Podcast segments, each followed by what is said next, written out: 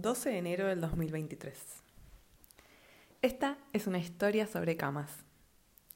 Sobre el día que yo misma saqué la sábana sobre la cual horas antes había tenido sexo. Es una historia sobre un ciclo completo, sobre fases, pero en mi caso con énfasis en el cierre. Dejar una sábana usada es una etapa abierta. Ponerla en el tacho de ropa sucia es llevar la comprensión a un nivel más. Es una historia de negación, repetición, insistencia y curiosidad, disfrute, respeto, confianza, profundidad, sanación, miedo, reencuentro, aceptación, frustración, duelo y cierre, despedida y trenes. Chau.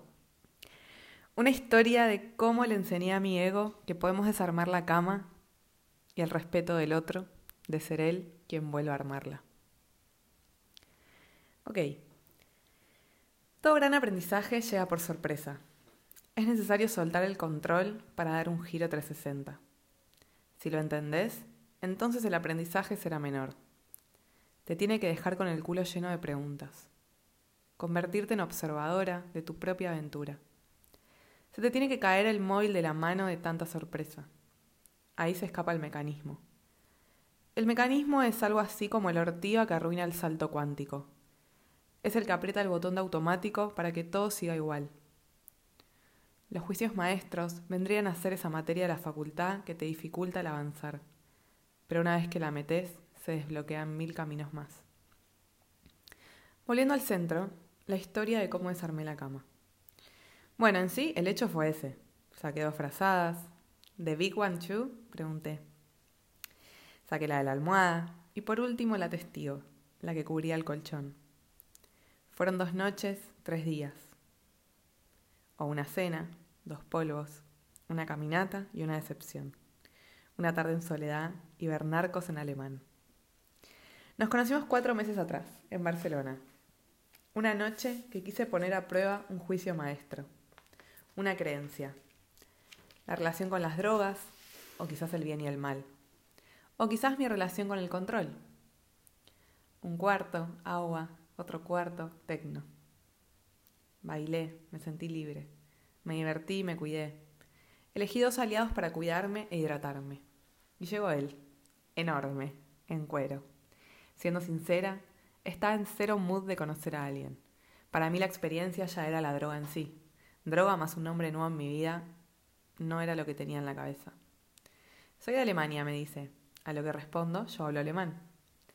Se hizo amigo de mi amigo, era demasiado estímulo. Esa DJ, también alemana, en vivo. Te temblaba el cuerpo entero. Plaza España, 6 a.m., verano. Quiero ir con ustedes. A lo que seguía una y otra vez. Alerta feminista. Pero qué decirte. Me hablaba de vibración y tocó algunos canales. Y mi alter ego reacciona. ¿Haces breathwork? Le pregunté. Sí, me dijo. Ok, por alguna razón está llamando mucho mi atención espiritual. Venía a desayunar. Comemos la torta del cumple de mi amigo y dormís en el sillón. ¿Qué hacía yo dando órdenes? No lo sé. Lo que pasó esa noche me lo guardo para mí. Me daba miedo estar drogada, pero a la vez me sentía más yo que nunca. Era sincera, estaba presente. Y el otro día tenía que trabajar. Éramos cuatro en ese piso.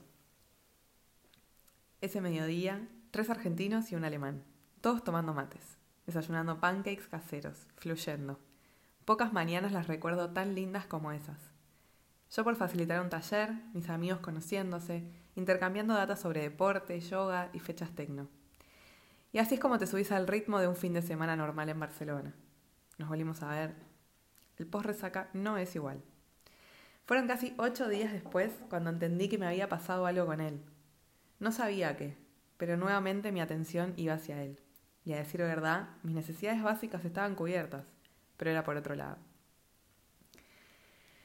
Era lunes, nos volvimos a ver. Ya no hacía tanto calor a eso de las 19-20 horas. Terminé de dar mi clase y salí a verlo. Bueno, hubo un mensaje previo por parte mía. Me da curiosidad tu historia, quiero conocerte más. No solo accedió, sino que trajo un vino y dos copas, un parlante y unos mantras. Mientras mirábamos el mar, conversábamos sobre toda temática trascendental para mí. plantas, sanación, coaching, chamanismo, viajes y vida. Hubo mucha vida en esa charla. Hasta que puso orden. ¿Qué te parece si vemos algo en tu casa, dormimos juntos y mañana me voy? Ya era su último día. Dudé, pero qué decirte. Pocas experiencias se presentan de esa manera, al menos en mi mundo vincular. Fue todo perfecto. Documental de Ramdas, mantras, mucha conexión. El resto de información queda en mis células. Al otro día volvió el caparazón. ¿Acaso se puede vivir con el corazón tan abierto? Dejen a mi Piscis en paz. Era un vínculo telepático, mensajes de otra dimensión. ¿Cómo le explico a mi mente que tenga paciencia? Solo a través de la experiencia. Y fue así como, gracias a un idiota catalán, volví a hacerme preguntas. ¿Qué hago atrayendo esto? ¿Necesito drogas otra vez? Dale. Me fui hacia adentro y le escribí. Mira, en unas semanas voy a andar por Alemania. Quizás alineamos planetas. Bueno, espero que estés bien. Me llamó. Tiré el teléfono, me fui a bañar y corrí a lo de mi amiga. Amiga, ¿qué hago? Me llamó. Un capítulo aparte para las amigas que te obligan a responsabilizarte de tus deseos. Llámalo. Un poco de inglés, un poco de alemán, lo llamé. Puede que sí, que los planetas se alineen. ¿Nos vemos el 27? Screen de pantallas, de combinaciones de trenes, videollamadas. ¿Qué era todo eso? Bueno, dale, voy. Barcelona-Frankfurt. ¿Qué había ahí para mí? Recuerden, es una historia de un ciclo cerrado, de una sábana en un canasto. Podría contar mil historias sobre curvas de romanticismo.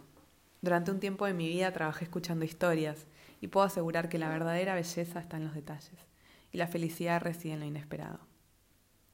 Llegué y al mismo tiempo llegó él. ¿Esperaban que sea distinto?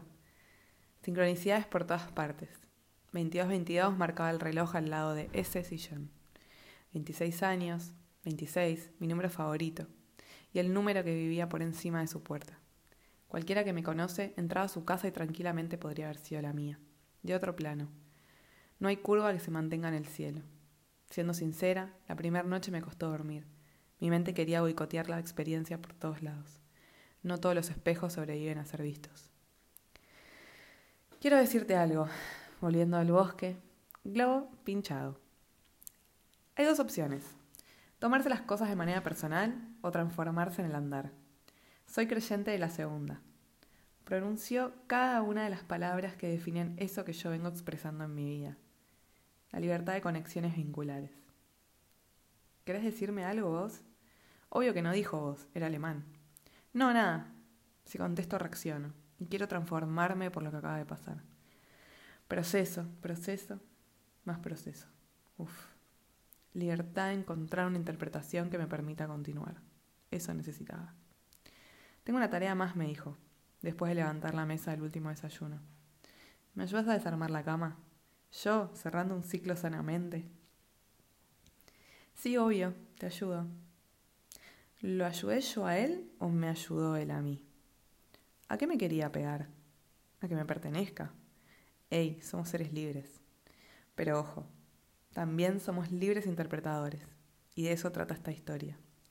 De cómo utilicé la libre interpretación para gozar de una breve y profunda historia de amor. ¿De amor?